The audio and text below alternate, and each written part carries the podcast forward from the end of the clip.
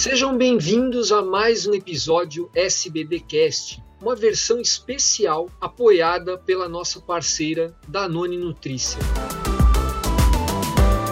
Quais os principais desafios da pessoa com diabetes após o diagnóstico?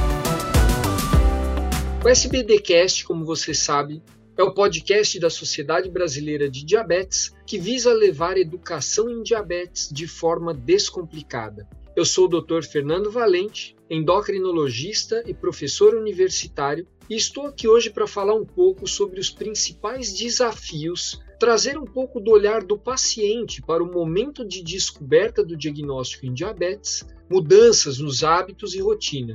Para isso, tenho a companhia do Fred Prado, que vocês já conhecem, que vive com diabetes há mais de 10 anos e conduz as redes sociais Vida de Diabético. Fred, muito bem-vindo. Muito obrigado, doutor Fernando. Um prazer estar aqui contigo para a gente bater esse papo leve, né? Já estamos acostumados a bater esse papo e hoje ainda mais especial. Vamos nessa. Maravilha. Fred, conta um pouco para a gente como foi o seu diagnóstico e o que você enxerga como mais desafiador tanto no diabetes tipo 1 quanto no diabetes tipo 2? Bom, descobri diabetes há, como você falou, né, mais de 10 anos. Eu tinha 22 anos de idade. Como toda notícia né, que a gente recebe, é um choque. Né? Ninguém se prepara para ter diabetes, seja tipo 1 ou tipo 2. Ela chega e você precisa se adaptar.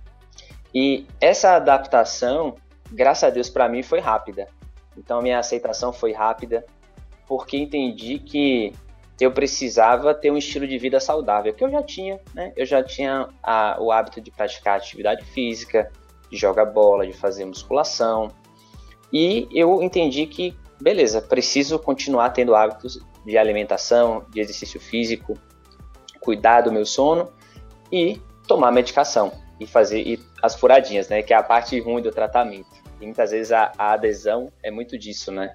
de você entender que é um estilo de vida, velho, que você precisa dali para frente aceitar esse convite para que você possa se cuidar. Isso serve para o DM1 e para o DM2, né?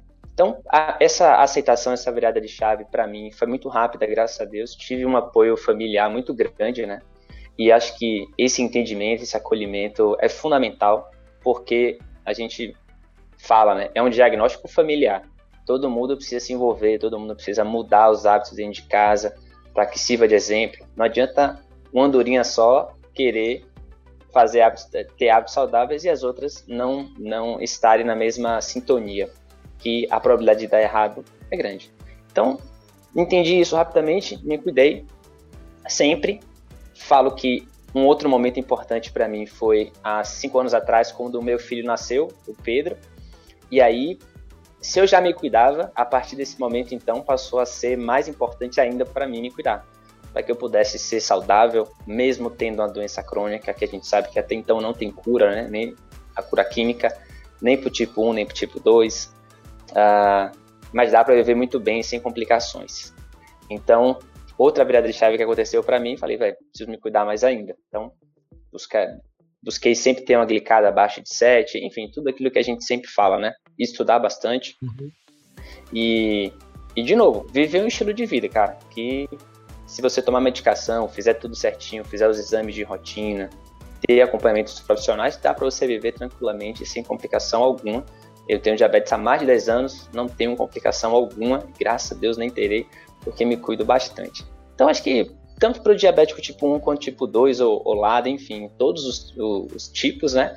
É, é enxergar dessa forma, com mais leveza, com menos peso, né? De, de restrição, aquela coisa de, ai meu Deus, você a partir de agora.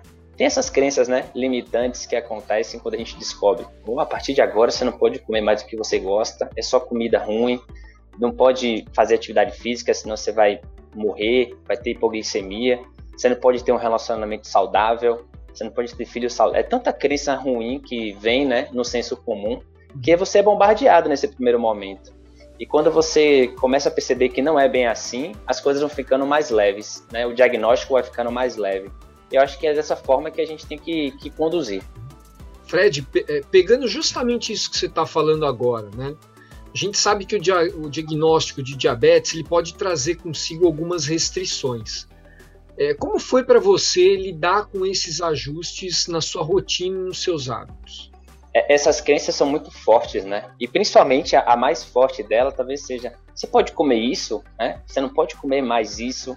Você, é, e, e, faz parte, porque ninguém é obrigado a entender sobre diabetes, né? Então você vai chegar nos primeiros dias depois do diagnóstico, os seus familiares vão perguntar, né? você tem diabetes, você vai comer isso aqui? E, velho, a gente sabe hoje que a contagem de carboidratos permite que você tenha liberdade para você comer. Agora, não é saudável para ninguém, né? sair comendo, se entupindo de carboidrato, comendo pra caramba. Para ninguém isso é saudável. E você entra num ciclo vicioso que é aplica insulina, aí come pra caramba, e aí aplica insulina de novo, e aí tem hipoglicemia, aí come para corrigir, aí tem hiperglicemia de rebote. Isso é muito ruim. Quando você preza por uma alimentação saudável, né, baseada em comida de verdade, em uma suplementação bacana, em atividade física, em qualidade do sono, aí você tira de letra. Acho que é a forma mais fácil de você conseguir gerir bem a glicemia, né? Ou até controlar, né? A gente sabe que não controla 100%, mas 80% você consegue controlar. Porque tem elementos que não estão na equação, não dá pra gente controlar. Mas o que está sob nosso controle dá pra gente fazer bem feito. E a alimentação é uma dessas coisas. E em termos de alimentação, Fred, é, você teve uma dieta muito diferente do que você fazia antes. Como é que foi essa, é, é, você precisou se adaptar muito ou já fazia uma alimentação é, saudável? Que a gente sabe que o diabetes tipo 1 não tem correlação né, com, com isso. Verdade. Não, eu, óbvio que é, antes de descobrir diabetes, eu tinha uma, uma liberdade maior de comer coisas que eu gosto muito. Eu tava até brincando ontem. Tem algumas algumas coisas que eu comia com mais frequência, que hoje eu não como com tanta frequência. Mas sabe que eu acho que é mais por uma questão de ter consciência de que não é uma coisa tão saudável do que propriamente de ser uma proibição, sabe? Mas óbvio que a gente tem que ter todo esse cuidado, né? De que, pô, eu tenho diabetes. Por mais que eu faça a contagem de carboidratos, que me, me dê liberdade para comer o que eu quero, eu não vou sair por aí comendo, né? Feito um, um maluco, porque não, não é saudável para ninguém. Então, eu faço, eu busco fazer escolhas inteligentes eu já fazia antes do diabetes, mas depois, obviamente, passei a olhar ainda com mais carinho, mais cuidado, porque precisa, né? O impacto na glicemia é imediato, principalmente quando você come alimentos de alto índice glicêmico, etc. Eu não lembro a última vez que eu comi melancia, porque melancia e tapioca são duas coisas tão altas assim que eu falo, caramba, é distância. Alguém chega assim perto de mim e fala, meu Deus do céu, manda bala aí. Então tem coisas que você busca evitar, porque você sabe que o impacto é maior, né? E, mas assim, eu sempre tive uma alimentação saudável, mas depois, obviamente, o meu cuidado, até por entender o impacto dos alimentos na glicemia, passou a ser ainda maior, com certeza. Certo, é. é muitas vezes tem aquele medo da, da restrição e, e acho que é, é interessante isso de você ver o impacto imediato, principalmente quando você, se você usa o sensor, por exemplo, mesmo que seja por um período curto, já, você já enxerga o efeito e aprende o efeito dos alimentos na, no, no, no, na glicose, né? Mas eu acho que é bem isso que você falou, né? Porque tem, à medida que você aprende a contar o carboidrato, isso pode dar uma liberdade maior, mas também você tem que manter aí um, um certo é, cuidado, porque isso vai gerar aumento de colesterol, ganho de peso, se, se a alimentação não for boa, né? É, e, falou... e entende também um, um, uns conceitos importantes que são quais são os carboidratos bons, né? Os carboidratos é, que têm uma, uma, diluição maior no tempo. Qual o papel importante da fibra para a gente que tem diabetes? Tudo isso começa a fazer sentido e você vai optando realmente por escolhas mais inteligentes. Exato. É. Fred, é, você falou aí nos vários pilares, né? Que é, para um para uma excelência no, no, no, gerenciamento da glicose. É, você acredita que todos esses pilares precisam de fato ser considerados é, no acompanhamento da pessoa com diabetes? Traz um pouco para a gente a, sua experiência pensando em como você passou a lidar com o diabetes. Legal. Bom, eu, eu me dedico, assim, os últimos anos a estudar, não só em mim, mas todos os meus alunos, né? E tenho a oportunidade de compartilhar com muitas pessoas no dia a dia. Hoje, as redes sociais são mais de 40 mil pessoas e é uma troca muito rica. Então, imagina, todo dia, né, dezenas de pessoas rola essa troca de dificuldades, cada um no seu contexto. E acabei aprendendo isso. Eu acho que nada melhor do que transformar toda essa, essa informação em um método, um jeito, né, um passo a passo que para mim tem dado certo há 10 anos e que para diversas pessoas também tem dado. E aí, pensando em método, eu, criei um, um, um, método chamado Viva Bem com Diabetes. O que, que, é isso? Que para mim consiste em quatro pilares, como se fossem pernas de uma cadeira, que tem que estar equilibradas o tempo todo. Quando um desses pilares não está bem equilibrado, a cadeira fica bamba. Mas ter consciência que é importantíssimo esses quatro, ter esses quatro equilibrados, é fundamental. E obviamente na, no dia a dia ali você vai oscilar, faz parte do jogo, mas ter consciência de voltar para o seu equilíbrio. E os pilares são saúde mental, porque a gente tem uma doença crônica, que até então não tem cura, né? Mas dá para você viver bem.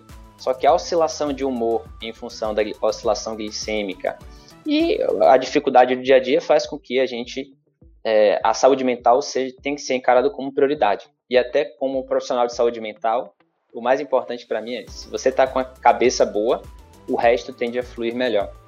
Então, saúde mental com um pilar mais, mais importante disso tudo aqui alimentação saudável, né, junto com vontade de carboidrato. Se você entende que você, se você tiver uma alimentação saudável, né, você vai poder ter uma glicemia bem gerida e fazendo uma vontade de carboidrato, massa, velho. Você tem liberdade e tira o peso do diagnóstico do diabetes, que é aquela coisa limitadora e restritiva. Terceira, gestão da glicemia. Saber o tempo de ação da insulina, o início de ação, é, onde você pica que dói menos, é, utilizar um monitor contínuo de glicemia, tudo isso que envolve educação e fazer uma boa gestão mesmo, monitoramento, importantíssimo. Que hora você toma insulina basal, tudo isso, né? Dá para você, é fundamental que você saiba. E quatro, atividade física, né? como um poderoso remédio natural. Assim como a gente toma insulina medicação oral, também devemos encarar a atividade física como um remédio natural. Fazer todos os dias ali, para todo mundo, né? todos os tipos de diabetes, todas as pessoas, têm que fazer atividade física como uma ferramenta fantástica é, para deixar o nosso, o nosso corpo e nossa mente saudáveis. Então, para mim, são esses quatro pilares que tem que estar tá bem encaixadinhos assim. Maravilha, Fred. Acho que isso que você falou é, não, não, não tem barreiras. É para quem tem diabetes tipo 1, tipo 2, mas ou outro tipo de diabetes, e, muito importante para os profissionais de saúde também, e para todo mundo que quer ter uma vida é, com qualidade e, e, também longevidade. São pilares muito importantes. Você comentou é, há pouco é, sobre suplemento. É, a gente sabe, a utilização de um suplemento nutricional muitas vezes auxilia a adesão do paciente ao plano alimentar, dá mais poder de escolha. É, você sente essa diferença ao utilizar o Diacip? Cara, eu tenho gostado muito do Diacip. Né? Tenho utilizado nos últimos dois meses e se encaixou muito bem no, no plano alimentar. Né? O, o Diacip ele tem alguns nutrientes super importantes para todas as pessoas né? e ainda mais para a gente que tem diabetes. Vitamina D, alguns outros suplementos, alguns outros nutrientes, né?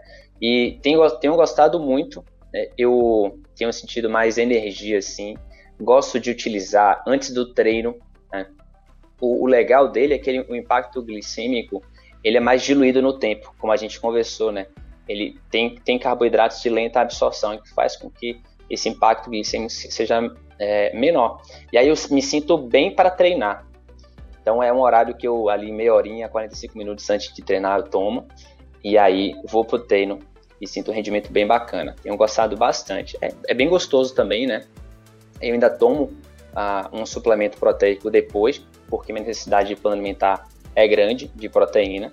Então é um, tem, um, tem, um, tem feito um papel muito bacana. Eu gosto bastante. Maravilha, Fred. Bom, é importante é, dizer aqui que é, é, é, óbvio, você certamente faz, mas é importante a gente frisar que sempre vale a pena fazer um segmento com, com nutricionista, endocrinologista, né? também um especialista aí do exercício. Mas antes de pedir para você fazer suas considerações finais, Fred, eu gostaria de agradecer a parceria da Danone Nutrice, agradecer também a você por esse bate-papo super rico e a vocês que nos acompanham nesse podcast. Fiquem conosco e acompanhem a próxima edição. É, nós vamos ter a doutora Silvia Ramos, nutricionista especialista em diabetes, falando sobre como facilitar os ajustes na alimentação que é a peça-chave aí no, no tratamento do diabetes, como você colocou, Fred, um dos pilares. Então, Fred, agora é com você. Suas considerações finais. Ah, obrigado pelo convite, foi um prazer estar aqui batendo esse papo mais uma vez. É, agradecer a, ao pessoal da Danone também por se preocupar tanto né, com nós é, que temos diabetes, que realmente somos muitos, né? Pela estimativa da SBD, 16 milhões do Brasil, então é muita gente que precisa de desse olhar de mais empatia, de pessoas pensando em como tornar a nossa vida melhor, né? Então, agradecer muito pelo esforço deles e, enfim, recomendar muito o Diaci, porque é realmente muito bom, gostoso e ajuda bastante. E, enfim, de tudo que a gente conversou, estilo de vida, né?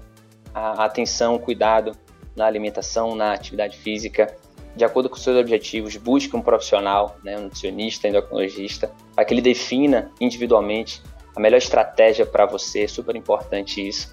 E, enfim, fica aqui meu agradecimento também a todo mundo. Beleza, Fred. Grande abraço, se cuida. Um abraço, tchau, tchau. Um abraço.